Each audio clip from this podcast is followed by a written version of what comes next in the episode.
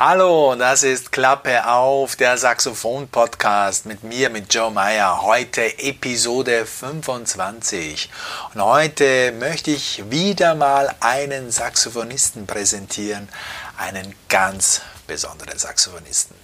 Es ist Miguel Zenon, ein Altsaxophonist, der stammt aus Puerto Rico, lebt jetzt aber schon denke, fast seit mehr als 20 Jahren in New York, hat in Boston studiert, am Berkeley College und ging dann wie viele vor ihm und auch nach ihm nach New York, auch noch um zu studieren und dann natürlich um seine Karriere dort zu starten, was ihm voll und ganz gelungen ist. Miguel Zenon gilt als einer der absolut besten Altsaxophonisten der aktuellen Musikszene.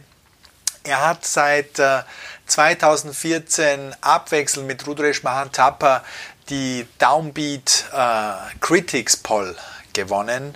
Einmal Rudresh, einmal Miguel, so muss man sich das ungefähr vorstellen.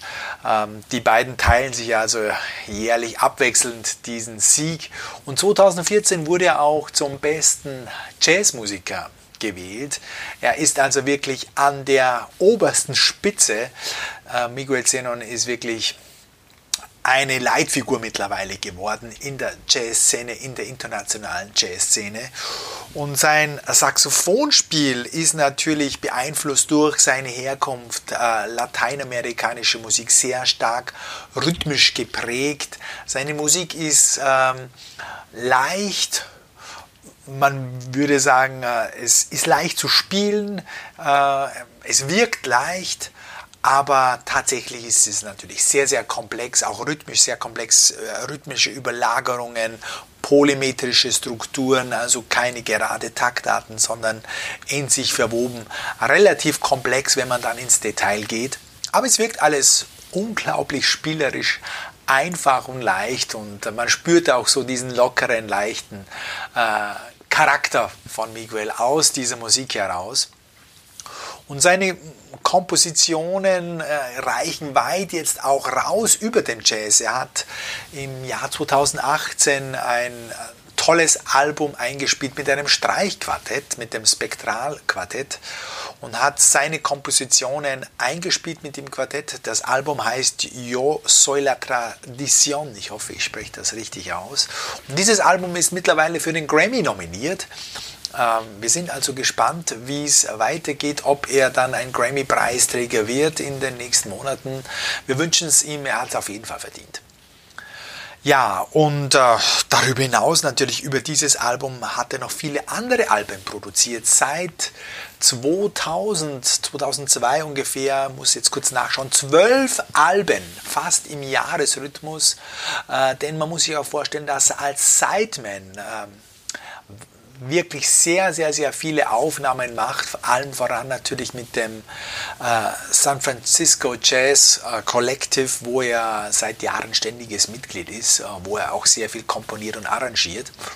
Und ähm, für die, wie gesagt, äh, nimmt er regelmäßig auf, schreibt er regelmäßig und ist äh, damit seit den letzten 20 Jahren mehr als 100 Alben als Lieder oder auch als Sideman zu hören. Und wie gesagt, eine Leitfigur, ein äh, super Typ. Ich habe ihn knapp vor einem Jahr, so lange ist es schon wieder her, in München getroffen, als er mit dem SF Jazz Collective äh, aufgetreten ist. Und ähm, hier ist eben äh, dann das Interview, das du jetzt gleich hören äh, wirst. Und wünsche dir jetzt viel Spaß mit Miguel Zenon. Miguel, thank you for your time. Of course, it's my pleasure. It's a great honor to have you here on my podcast. And you are touring with the SF Jazz Collective. Yep, to, that's right. To Europe. What, what is your intention to play with uh, constantly big ensembles? You're always uh, playing with big bands, something like that. Are you consciously planning those projects? Yeah, not necessarily. It just kind of happens, I guess. Uh, with this ensemble particularly, I've been working with this band for almost 15 years. Yeah. So it's been a, it's been a long time. I'm actually the only remaining member that's that's been here every year. Like Yeah. has been here from the very first year. Um, so it just you know it's just like opportunities that come come up and and uh, it just is a coincidence, I guess. Yeah. And it's a, it, it ends up being with, like I end up working with a lot of larger ensembles. But this ensemble in particular is interesting because it's kind of a in between a large ensemble and a small group. You know, you have, Yeah. you have four horns, but also that's not super big. So you kind of in between you have like the, the the ability to orchestrate for the ensemble, but also when you play, it, it still feels like a like a small group kind of interaction. Yeah.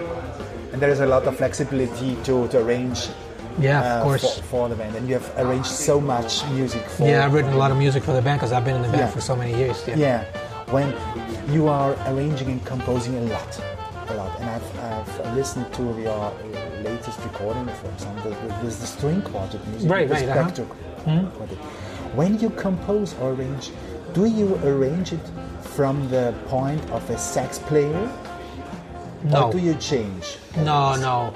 Uh, it's almost never from the perspective of the instrument. Like Okay. I, I rarely use the instrument to write music. Okay. Uh, I mostly use the piano, or I'll use the computer just to be able to hear things back. I could put it in an notation program and I can hear Yeah. it back. Yeah. Uh, I really use the horn. You know, I'm a lot of times when I write it, I'm, I'm writing it more from a perspective of uh, of just an idea that I Yeah. kind of develop into like different layers and things that I want to get to with the composition, and then I have to learn it on the instrument. You know, so like the last thing I do really is, is Really? play it. Yeah, Yeah. yeah. So Great. And you, I would like to go back to your to your development, to your, to your startings from Puerto Rico. Uh, you studied saxophone. You began to study saxophone in Puerto Rico. in Puerto Rico, yeah. So I went to um, I went to a performing arts middle school and high school in Puerto Rico, which was uh, specialized in music. So I went there for six years, and that was my start with the saxophone and with music in general. You know, like formal music studying, uh, and um, th- and I studied basically only classical saxophone there. Classical. Basics. Yeah, yeah. I went there for six years. So you you know you start with the basics, and then you do some repertoire and stuff like that. How old were you? So I start when when I first started. I was um, I was 11. Eleven. Yeah, 11, and I went to that school for six years till I was 17.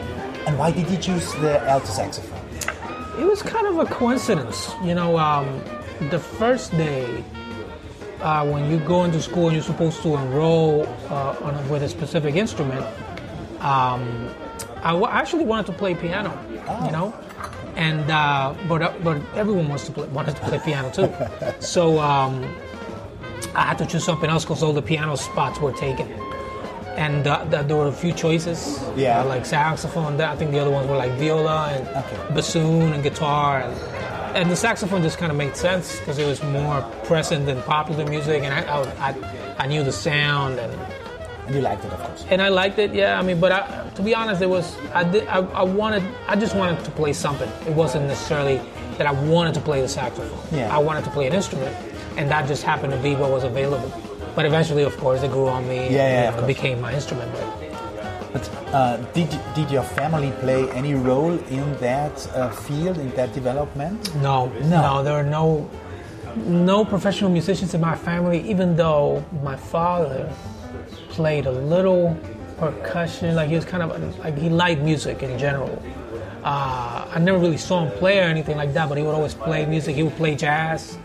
You know, he played like Dizzy Gillespie and stuff like that. Yeah. and then You hear um, the music already? I would hear, I would, I would hear music. Yeah, and, Okay. uh, and I had an uncle uh, uh, uncle my father's who uh, played bass with a very famous um, uh, popular music group in Puerto Rico at the time. It was called Cortijo y su Combo. Um, but I never saw them play, so it's kind of like a thing where I, I think about it now. It's like okay, so it kind of makes sense because they were they liked music, but it was a, a thing that was that was yeah I, I wasn't exposed to it. It's almost Yeah. like it was like a DNA kind of thing, you know. When when when have you attended your first concert? Like like w- w- with, with a real real concert that you can remember, right? Right now. I don't remember, you know, but it was probably I was probably at school already at Okay. the at the at the school that I went to, the performing arts school. I probably just saw a concert there at the school. Okay. Yeah. Yeah. But you already played saxophone at the time. Yeah, I was playing, but I was kind of a beginner. Yeah. Starting. Yeah. Yeah. But I, I, by, I would say by age 14, 15, I was already playing professional, Really? like like like with salsa bands, like like dance bands. So you went so fast. Yeah, yeah, like 14, 15, I was already playing professional, like I was getting paid. Yeah. Was two or three years after you have started. Yeah, yeah, I would say So about like I started 11, so 14, 15, three years, four years. Yeah, a couple of friends they were into music, and I started. You know, the thing about that school, like the training was really, really good. Yeah. Like you know, they train you on the instrument really well, and they train you in terms of reading and theory. So I could really, really, I could read really well, and I could just kind of internalize music really well. Yeah. So I could go already kind of go and play, like like a kind of like a semi-professional musician. After three years. After three or four years, Three, yeah. four. Wow, Uh-huh. that's very quick. Have you experienced uh, your your development as quick as as I as I am realizing it now, Uh, or what was it something very natural for you? No, I mean. Had you uh, mates, for example, classmates with other instruments that also progressed so fast? Yeah, yeah, for sure, for sure. I had a lot of classmates who were already playing at that age, also. Um, but it wasn't, you know, at that time, I didn't really see music as something that was so serious. Okay. You know what I mean? Like for me, it was more like a, it's like a game. It was almost like being part of a of a sports team or Okay, something yeah, like yeah, that. yeah. So something you just do with your friends Yeah. and you play music together. But it wasn't, it wasn't like a very serious thing. You know, I said later it was, but at that time I was just like, it was just like it was fun for us. Oh, Yeah. let's just go play music, and it was something we did at school already. Yeah. So you know, Yeah, and you de- developed very fast, and uh, five six years later, you you uh, switched uh, to Berklee. yeah. So the, the the way that worked. So when I was finishing school, I discovered jazz Yeah. while I was finishing, and I kind of fell in love with music then. You know, because like I said, I, I wasn't taking it very serious until I discovered jazz. That kind of changed it for me. You know, and I said, okay, so this is what I want to do. But uh, I kind of made up my mind that I wanted to go and study abroad and go to the United States to study jazz because I couldn't do that in Puerto Rico at the time. There weren't any schools that could Yeah. teach me. Um, and um, you know, my family is a working class family. They couldn't really afford to Yeah. pay for me to go. So it took a little time between the time that I finished high school, I finished school, and the time I went to Berklee. It was like a year and a half. That was basically in Puerto Rico, trying to trying to you know save some money, Yeah. playing some gigs, uh, you know, trying to find scholarships here and there. And about a year and a half after that, I was able to f- get enough funds so that I could go to Boston. So it took some time. Yeah. Do you uh, um, got a, a scholarship or something like that? I got I got a, a small scholarship from the school. Yeah. Uh, and then a couple of little things on the Yeah. side. Like I was able to put like a bundle of things together. Yeah. Just just enough. Yeah. So that I could go. To, to switch. Yeah. And you you in my on, on my view you you you also went very quick through. It's my view. Uh, through through Berklee, Right. I, I, I also took lessons by a teacher when, I'm study, when I was studying, who was at Berklee. Oh, really? Yeah, he was uh, in the in the 90s. Okay. Yeah. But anyway, um, on my view, you also went very quick through Berklee and took took the lead amongst the, the, the, the sax players. And later on, you, you switched to, to Manhattan School of Music. Yeah, exactly. So, uh, so I finished. I, like, I, like you said, I, I went through Berklee kind of quickly. Yeah. For a few reasons. One reason was that um, that I was able to to do it in a way that I didn't have to take all the classes. Okay. So there was information that I already knew, and that's kind of when I realized that my school, my training had been good. So there were a lot of things that I, that I could just skip. Okay. Right. I could, Yeah. Instead of starting at level one, I started level four. Okay, yeah, or yeah. level three. You know, so I could just I did it faster that way. Uh, and also, I was trying to save money because even though I had a scholarship, Yeah. I still had to pay for school. Yeah. somehow. And it's It's, part of school. It's- it's it was expensive. Yeah. So I was like, oh, let me try to do this quickly so I can save money. Yeah. And then when I finished Berklee, I went to Manhattan School for a master's Yeah. degree, right? Uh, and the only reason I went to Manhattan School was because I wanted to go to New York. Yeah. Uh, and I said, you know, I don't, I don't want to just move to New York. Let me just see if maybe if I go to school, if I get a good scholarship, I can just go to school, and then I'll, I'm already there school, but I'm already in the city also. And, Yeah. And that's kind of how that worked. I, I got actually a really good scholarship from Manhattan School, Uh, and then I was able to go to school at the same time, be in New York, and Yeah. and find my way through the scene and meet people and that kind of stuff. And the scene is much bigger, I think. uh, Yeah, of course. Boston. Yeah, Boston is a very a small, town, and, small town, and the yeah. scene in Boston is, is it it it it, uh, it kind of revolves around the student body. Yeah, So the students, you know, Berklee, Yeah. NEC, Yeah. different schools. Whereas in New York, it's like there's students, but there's also all these professional musicians who we admire. They all live there. Yeah, you know? of course, yeah, yeah, yeah. I've, I've um, talked to several musicians that attended Berklee and, of, of course, also Manhattan and, and New School, and I was wondering, the, what's the difference between the programs or the teachers?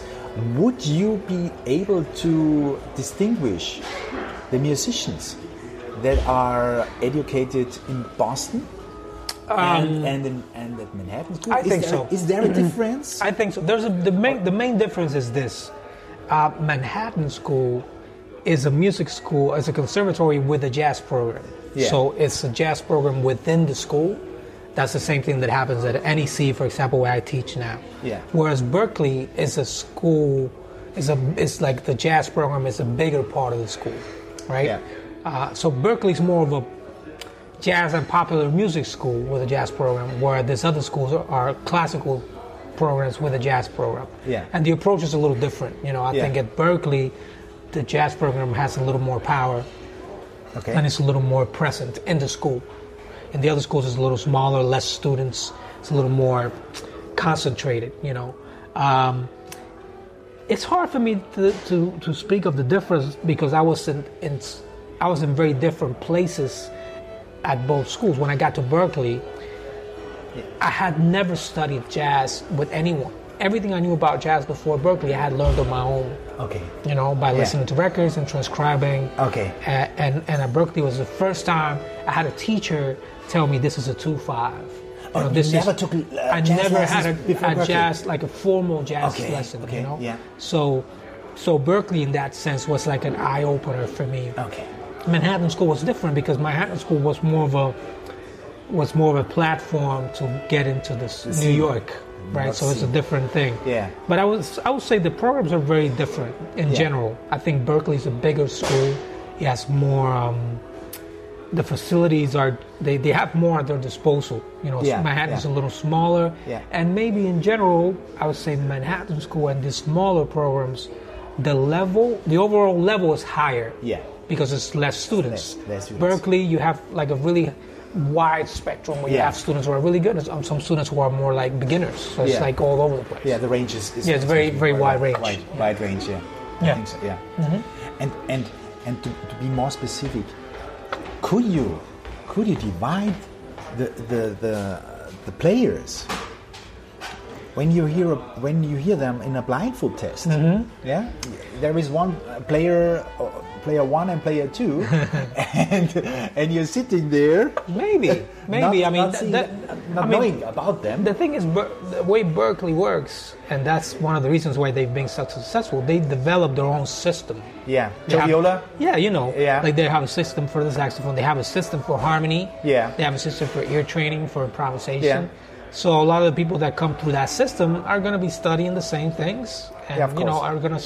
You hear it. Yeah, you kind of hear it. You know. yeah, it's, of course. It's this approach. it's things, not. yeah, I, I wouldn't yeah. say it's totally like everyone sounds the same, but they're coming through the same approach. Yeah. You know, uh, I don't know if I'll, I'll be able to tell them apart, but a school like Manhattan School or NEC, for example, the approach is a lot uh, less um, specific, less specific. So I think in those schools, it's it may be easier for for a student to develop a personality quicker because the approach is less specific. At Berklee, is more like it's, it's everyone studying the same thing, same, and if yeah. you want to develop, you kind of have to like go out on your own and Yeah, you know. yeah, yeah. And of course, you're teaching also now. Yeah. Mhm. You're teaching. What lessons do you give? Which might be very, very interesting for me. Right.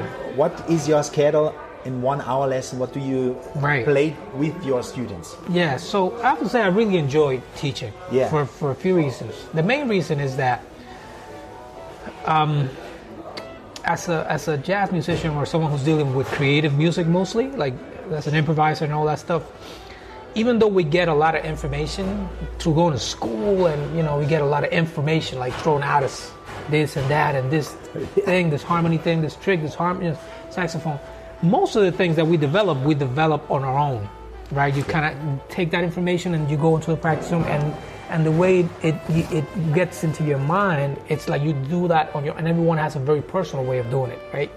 So the process of, of explaining that process to someone else, you know, when you have to sit with the students and tell them how you do it, how you did it, it kind of is is really revealing because it it's almost like you're learning it again, Yeah. but in a different way. You have to be able to explain it to someone else, someone something that it was never explained, it was Yeah. never put into words, so you kind of developed it in your head, right? Yeah. So that for me was really rewarding because I felt like I could learn things better in a way. Right? I, could, I learned things like in a deeper, I had a deeper understanding of things. Um, and also, and this is what I really enjoy, is that, uh, for example, when I teach at NEC, I treat each student sort of independently, so I don't have, I don't have a curriculum that I use for every student. For example, Yeah. right?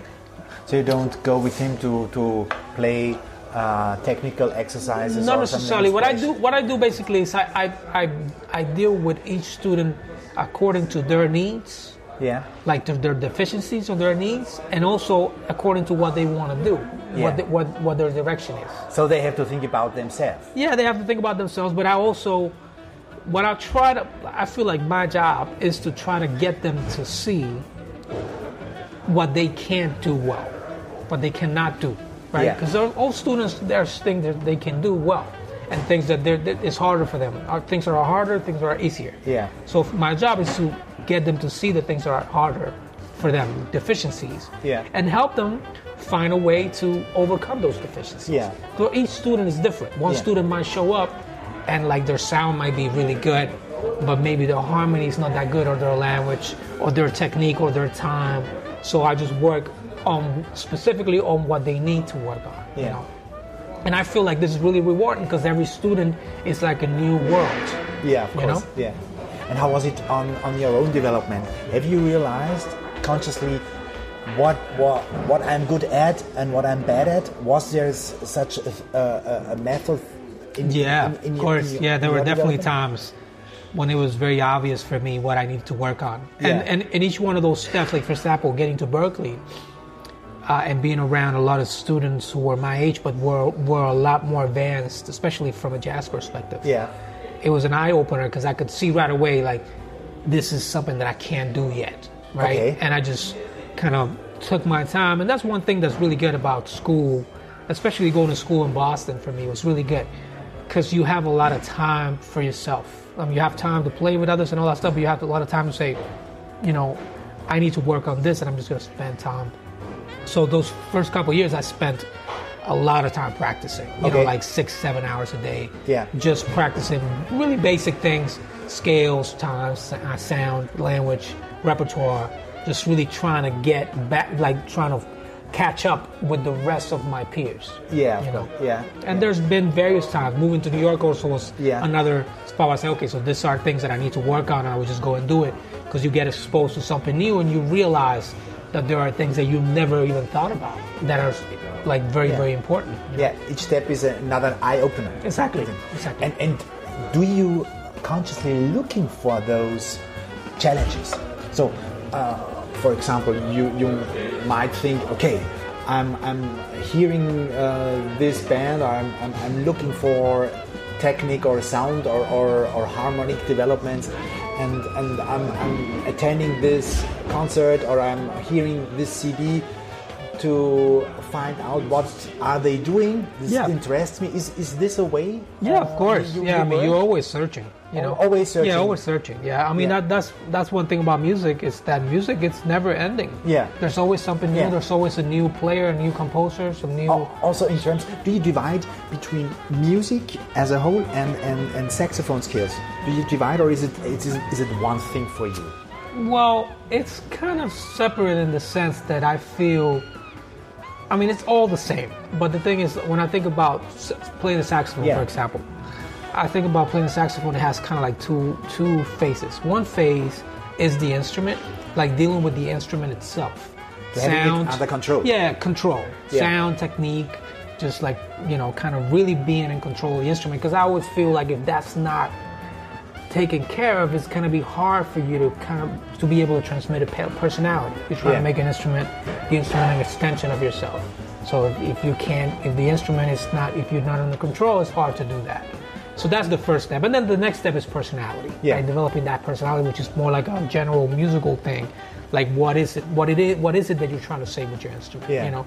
But like I spent I spent a lot of time on the first part, you know, Yeah. on the control, technique, sound, because I feel like if that's taken care of, I'm in a good place, you know. Yeah. Is it still a, a, a field that you're working on, or uh, Yeah. is, is there is um, not enough time to do that? You're No, still, no, no. Still I- working I, I still on- work on it. Yeah, and I have to say, when I when I when I do practice, especially on the road, I don't get to practice as much.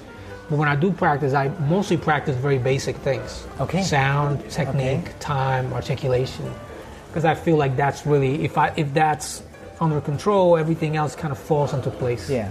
How do you, for ex- for instance, how do you practice fingering? Are you practicing really slow to be very detailed? Because I'm always telling my students, Yeah. practice slow to have Yeah, control yeah, of course. about your fingers and and and and speed up very slowly. Right. Always Yeah, yeah. having the control. Uh, So I do I do it in a similar way. Yeah, I mean Yeah. I have I have also have routines and things that I do with certain scalar things or certain chromatic exercises Yeah. that I do.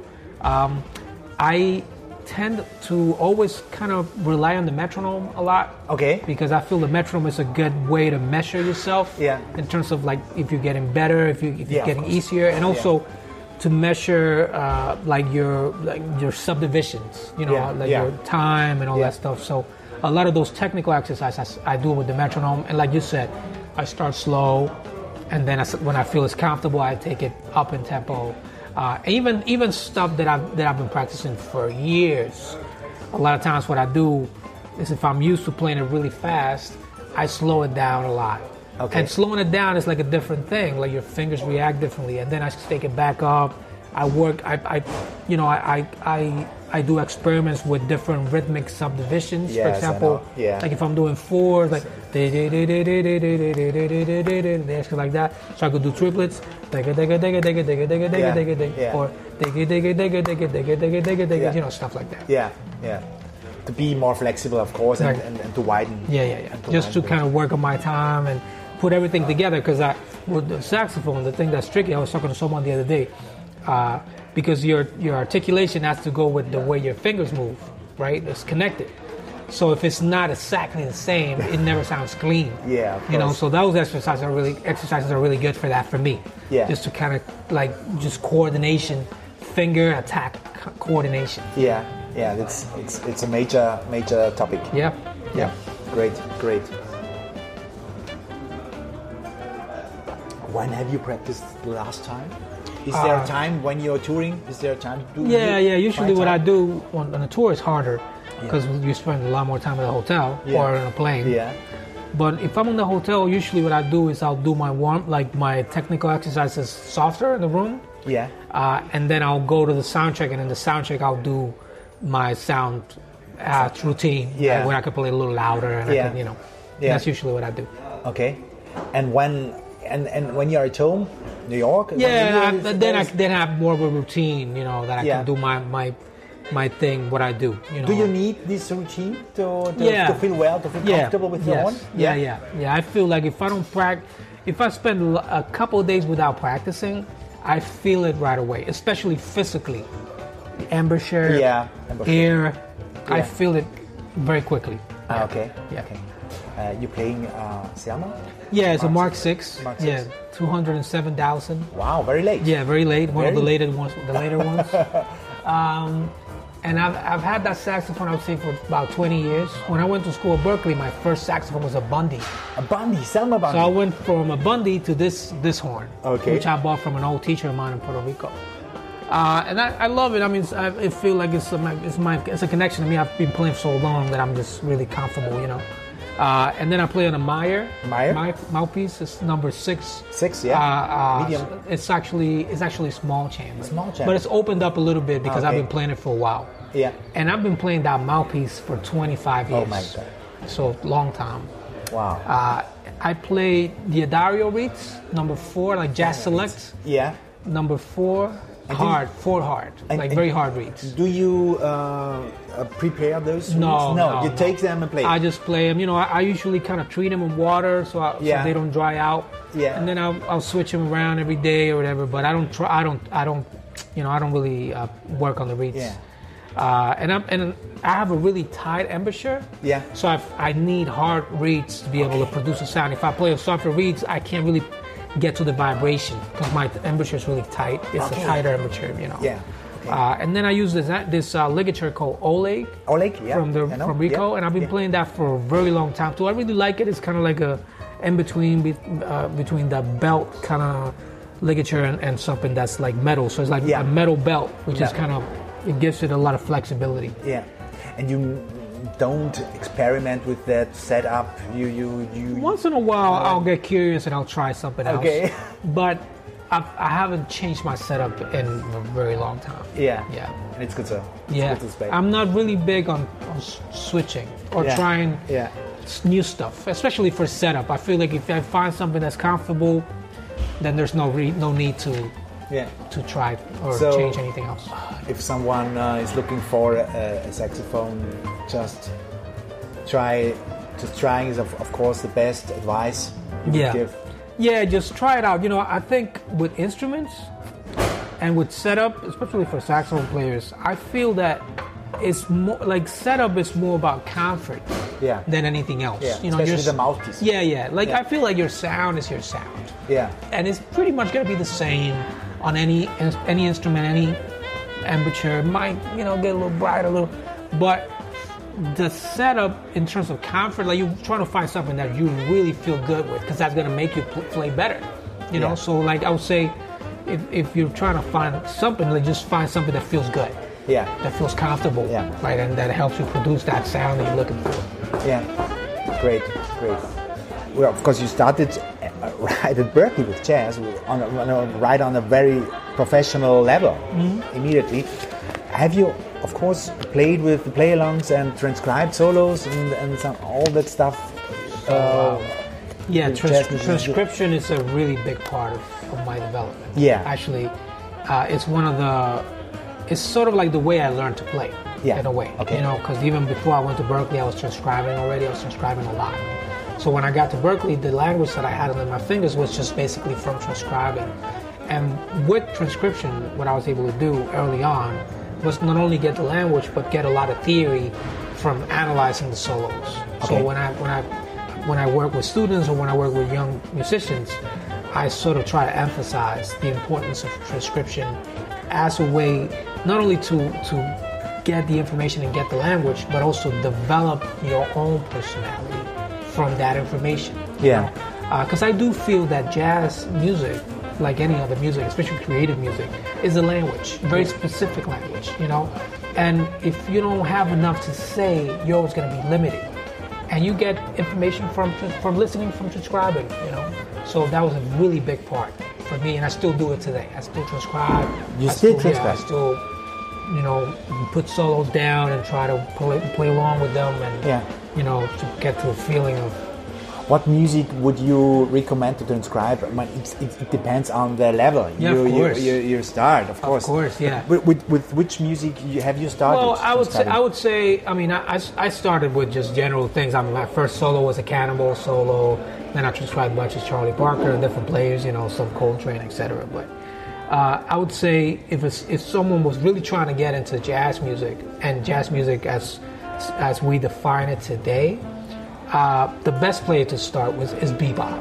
Okay. That's the best place because Okay. like uh, the, the modern jazz language is all built on bebop Yeah. on, on, on bebop and the development of that music, those players. So if you're a saxophone player, you're an alto player, Charlie Parker. Charlie Okay. Parker is the best Yeah, place to start. yeah. you know.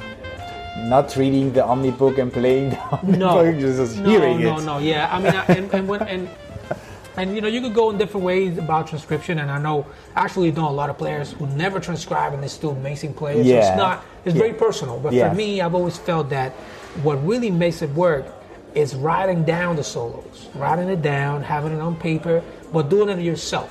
Yeah. So as opposed to like picking it up from a book, Yeah. where it's like the process is totally different because someone Yeah. else wrote it down and just reading it. Yeah. So it's not the same process of internalizing the soul. When you listen to it a bunch of times, you write it out line by line, you learn it, you internalize it in a very different way. Yeah, and you transcribing the whole story because I've also transcribed some Yep. uh, parts of it that I liked most. But you were going through I the whole. transcribe the whole solo. Okay. I play along with the solo. I, I learn it by memory. Yeah. And I, I play it with the record, along with the record to get every inflection, Yes, every detail. Yeah. You know, internalize it in every way. Yeah. Yeah. Wow, that's a, that's a big part of your development. Very big part. One of the biggest.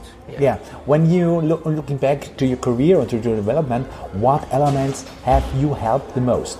Was it a special teacher? Was it, uh, I I think we can say it, your, your outstanding talent, or what was it? What influenced you most to to be there where you right now? Well, I got a lot from my peers, I would say, a lot of, of musicians around me. I was Okay. inspired by them even from a young age. So seeing people who were doing great things and that would, you know, give me ideas or inspire me and, and, and all that. I had a lot of good teachers too along the way. Yeah. Uh, a lot of people, uh, some of my teachers in Puerto Rico and also in Boston and New York. And, uh, and also I, I, I was presented with just good opportunities, you know, good opportunities. And, and a lot of a lot of this, especially music, you know, it, it's it's very random. You know, like what we could what we could what we could describe as success is very random. You know, very random. It it, it you know it it doesn't necessarily have to do with talent or musicality or anything like that. It has to do with opportunities, right? Opportunities show up for all of us And you have to grab them. you have to be ready. You have Yeah, to grab them. So the, the the point that I like to make with a lot of younger musicians is like you want to make sure that when that opportunity comes and that door opens for that second, that you can actually be at your best. Yeah. That you can take advantage. Yeah. So what we're doing, what we're trying to do is we're preparing ourselves for those opportunities.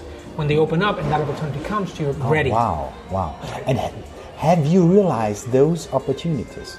When when when something calls you and hires you to uh, at, Yeah. the, at the band, so, have you realized that this is just my chance? Yeah, a uh, lot of times yes, a lot of times no. You know, Yeah, sometimes you don't see it Oh, afterwards. is- after, yeah, after the yeah. fact. But a lot of times, yeah, a lot of times you go, you know, like this is Wow, a, this is a big chance. this is a know, big this chance, is- I gotta I gotta make sure that I that, Okay. I'm, that I'm at my best here. Yeah, great, great. I'm interested in your opinion. What would you recommend um, a jazz beginner? Where sh- should he start? What should he play? Uh, what would you recommend for a Yeah. starter? What I recommend is if you're really interested in jazz and you're a beginner, listen as much as possible. Just start with listening. Yeah. You know, because a lot of it is is like getting the sound in your head. This idea of like this music being something creative, but also a very specific type of language. Uh, and then after that, even before you start improvising, just learn like learn tunes, learn melodies. Yeah. You know, learn like to be able to play a melody, a jazz tune or something. Just Yeah. learn the melody, and Yeah. that that will give you like another insight into it. Being curious. Yeah, yeah, being curious. I, I think a lot of it has to do with like how far you want to go, how far you want to immerse yourself in a specific language. Yeah. And the farther in you go, the more you're gonna get out. Yeah. You know. Yeah. Um, you're always uh, connecting your music to your Puerto Rican Mm-hmm. origin. Are there specific elements you you take from uh, your Puerto Rican culture? Yeah. For instance, the rhythm. Yeah, of Or- course. or Is are you really thinking that way? So I'll take this uh, Yeah. rhythm, and so is, is this the way you? Yeah, yeah. So there, there, different there are two ways. There are th- there are things, of course, about my upbringing and my my my roots, my Yeah. my Puerto Rican roots. There are sort of embedded, and I don't have to think about. Yeah. Like there are certain things about a, a rhythmic language or melodic harmonic cadence that comes from something that's folkloric or more traditional. That's more that's that I grew up with, and I don't have Yeah. to think about as much. Yeah. Uh, and there are other things about the music, especially as I started writing my own music and using uh, Puerto Rican and Latin American music as a as a springboard. Uh, that I'm I'm I'm more systematic, like more specific about u- uh, the elements that I use. Uh, and a lot of what I do is I'll go and I'll grab some a source, a source, let's say a piece of music or a style of music or, or a song or whatever, and I'll try to identify what are the essential elements that make that style or song or rhythm or whatever Yeah. what they are. Yeah. Okay, and I say, okay, it might be this two bar melody, might be this rhythmic cadence, might be that. And then I'll extract that and Yeah. use that to write my own music. Okay. So I'm, I'm the, the the seeds of, of a lot of what I do are very folkloric in nature, very Yeah. very traditional. Yeah. But what I'm using them for is not to write traditional music, but to write something that's more of an expression of something that's more modern or, or represents myself today. Yeah, yeah, great. And um, when you uh, prepare or organize uh, a CD, yeah, you've um, recorded, uh, made since 2002, last 16 years, I think more than 10 CDs. Yeah, yeah. your- This is my 11th actually. on of- yeah, yeah. yeah. How long did it take you to produce a CD? Is it a one year's project? of- Yeah. in terms of composing? It varies. It varies. Sometimes it's a long time because uh, a lot of these projects they involve a lot of research. Yeah. Like a lot of invest. Like I have Yeah. to investigate. Uh, so a lot of times I do research before writing any any music at all. Do you write music especially for the CD, or have you a bunch of? Uh, uh, No, a lot of times I write. Uh, most times I write music specifically for the se- for that project. Okay. So it's very rare, I have to say, very especially these days. Early on, I did. You know, I was just writing Yeah, yeah. out idea, I write it out. But nowadays, whenever I write something, it's for something specific. Okay. For a project or a commission. Yeah, commission, Or you know, it's like very for a very specific purpose. Yeah. Yeah. Okay.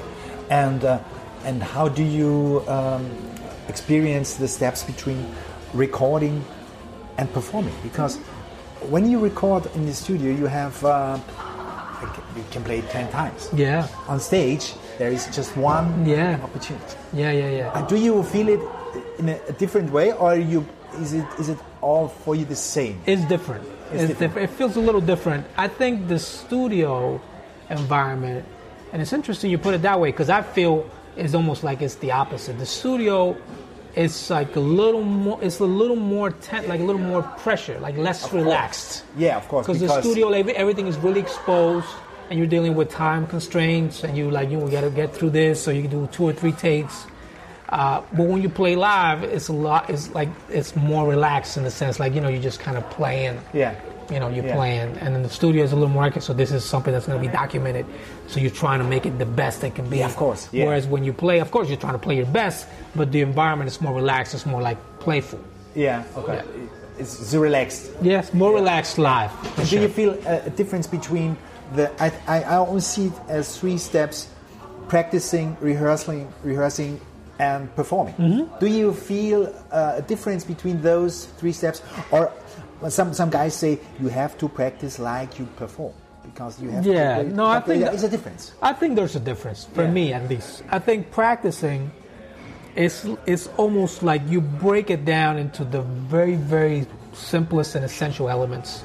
Okay. And it's also very personal because for example, if we have a band together, four of us, each of us is dealing with the music in a very specific way, very different way. Yeah. You know, so there's, there are things that are gonna I'm gonna focus on that the pianist might might not focus on. He might do something else. You know, so we, we all have Yeah. something we're gonna work on. And then when we play together, when we rehearse, for example, let's say we rehearse the piece, Yeah.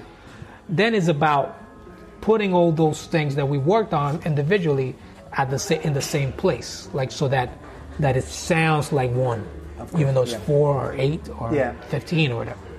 And then playing is more like all that stuff is actually brought into the reality. Yeah. So like then you're like trying to manifest it in a real situation. So for me, playing is like a real it's like a real situation. Practicing it's more like you're trying to figure it out. Okay. So when I practice and when I play, it's, it's like almost like practicing is you're preparing you to play, but I don't necessarily play the way I practice. Okay, You know. okay. When you play, it's like almost like you. The, for me, the, the the idea is that you let go. Yeah. You let go. You're not really thinking about. Yeah. You know, but when you practice, it's the opposite. You're like really trying to be specific Yeah. and very conscious about what Yeah. you're doing. When, when you, yes, I, I've, I've also asked you about that. When you're performing, uh, you try to stop thinking. Uh, one would sound best or, or play best. Yeah, I think I think the less the less. I mean, especially when when you're dealing with creative music, the less you have to think about, the more relaxed you'll be. I Yeah. think that's how, that's how I feel. So Yeah. like you kind of you, you're trying to get things to flow naturally, but of course, for that to happen, you need to be prepared. Of course, yeah, You know, you, yeah. you need to be the instrument. You know, to know the instrument. You, you know, to know the music well, for you to be relaxed and, and and just be able to just let it go. Yeah, and when you improvise on a tune, have do you uh, apply a certain concept? Like, uh, for instance, you you uh, you try to play this rhythm on that uh, part, or is it just flowing, and or is it vice versa? Is it It's a it's a combination. It's a combination. Combination. A lot of times you kind of just going with the flow. Yeah. And sometimes you kind of react to something that the music is giving you. Okay, so the music is giving me this. Let me try to balance it with this. Yeah. Or sometimes you make a conscious attempt, like, okay, let me just try this. Yeah. And see how it works. Or you know, I know when I practice this, this felt good. Let me try it and see. You know, that kind of. do thing. you uh, uh, sometimes have a plan for for your improvisation? I try not to have a plan. Okay. I try not to have a plan. And Great. and and one of the things that I like to do uh, is I, I I try to discard ideas. So like if I if I'm for example if I'm playing and and there's an idea that comes to mind like way in advance, I I discard it. I say Okay. okay, so I'm not gonna do that. I'm gonna get closer to the moment and whatever comes right before, then I do it. You know. Okay. So like I try to not go in it into a, a, solo or improvisation with like a preconceived idea. Yeah. You know. Yeah. That's not the way. Um, not necessarily. I feel Okay. that is that is fresher if I don't do pressure. that. Yeah, of course. And and and so in, in to think in that way, you are not uh, practicing some melodies or licks and and and and, and Well, transpose them. uh, Yeah, yeah, I did a lot of that. Yeah? yeah. Especially were- when I was developing, I did a lot of that, and I still like to figure things out. Uh, and I think figuring things out kind of helps you, uh, like incorporate them into your own language, like like really absorb them. But not to play them in. A, yeah in- i don't i don't solo. I don't necessarily think that the way to do it i mean of, of course it, it, there's there are there are steps you know Yeah. there was a time when i didn't have a lot of language Yeah. and i would say okay so now i'm going to play this lick that i like because Yes. i know it sounds good Yeah. but the goal is to get to a place where you don't have to do that Yeah. right and that stuff just kind of comes out because it's part of what you do Okay. Right. Okay. okay. You have family. You have a daughter. yeah i do yeah And uh, how has that changed? Has that changed your way of thinking music? Are you here Yeah, with your daughter, course. or playing with your daughter? Yeah, uh, of music? course. I mean, she, it's, it's changed everything. Yeah. About about life. Yeah. Uh, everything. Uh, and the way I see life and music and all that. Uh, she loves music, which Oh, is yeah, great. of course, She plays yeah. a little piano, you know. and she's she grew up around music, and and I like the fact that for her, music is something that's it's normal to have it close. She's grew Yeah. up. She grew up around musicians and watching course. shows, and she's only six, you know. Yeah. But she knows all, all the players and all the music, musicians, and she's used to having music close. Okay. So she, uh, you know, I, I always had this idea that, that what I wanted for her in terms of music was for music to be something that was just part of life. Very natural. You natural. know, just natural. Just natural. And that's kind of like, I think Yeah. that's the way it is for her, you know, just, Oh, just like something that's there. Yeah. And I have. Has she heard you playing already? Yeah, of course. Yeah? Yeah, she's been to a lot of shows, and I mean, Okay. she hears me play at home when I practice. okay, she hears you. yeah, yeah, yeah. She enjoys it. She enjoys it too. Yeah. So she has the best music opportunity. Yeah, well, I don't know, but yeah, but she she's very used to it. Very, Ah, very used great, to it. Yeah. Great, great. Wow. Um, so, Miguel, I'm I'm through my plan. I'm sure I will have another question when I'm driving home. Yeah. But of course, it's great. That's how it goes. Let uh, I would finish with some rapid fire question. Cool. Short question, short answer. Just Cool. four or five questions. Uh, first question is, what would be your profession if you haven't become a professional musician? I would probably be an engineer, An engineer. or some kind of natural science Yeah. uh, thing, because that, that's something that was in, very int- I was in, very interested on uh, early on. Yeah, cool. What was the last CD you have bought? Last CD, wow! I bought a, a, a Roy Hargrove CD yesterday because he passed away, and I was really trying to go back and listen to a lot of those records that I had on tape or, or at home, you know. So I bought a, a CD of his called Family. Ah, great, Yeah, yeah. great, great.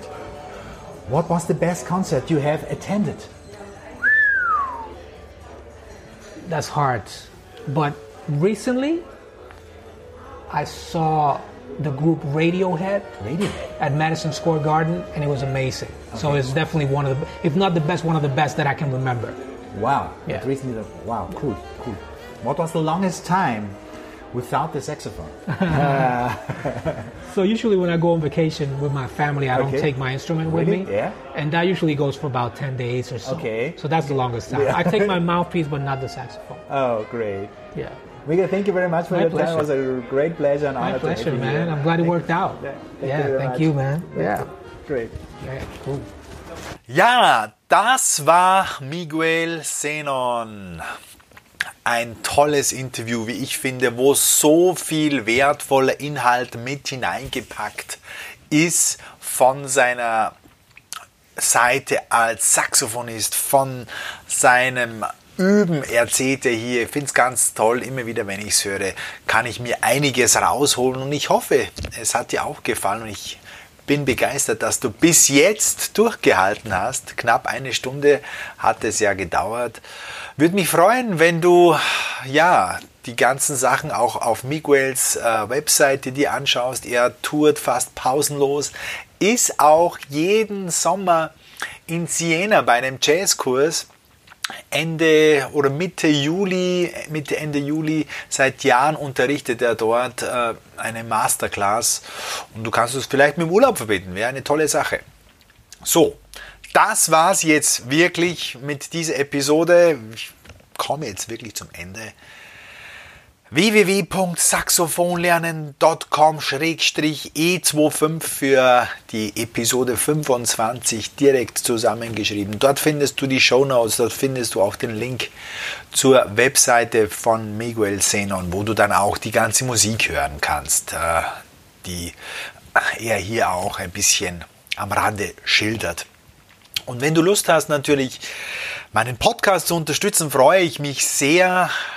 Gib mir ein paar Likes auf iTunes oder schreib mir einen schönen Kommentar und dann hilft es mir weiter nach oben zu kommen und meinen Podcast zu verbreiten. Ja, wenn du Tipps oder Fragen äh, suchst, brauchst, wenn du äh, Fragen hast, so muss ich es formulieren, äh, oder wenn du ein bestimmtes Thema behandelt haben möchtest, in Bezug auf das Saxophon, dann schreib mir joe at saxophonlernen.com und äh, freue mich natürlich, wenn du mir schreibst, werde garantiert zurückschreiben. Ja, ich danke dir für deine Saxophonzeit. Super, dass du bis jetzt durchgehalten hast und ich hoffe, wir hören und sehen uns beim nächsten Mal wieder, bei der nächsten Episode, hoffentlich nächste Woche. Bis dahin einen schönen Tag.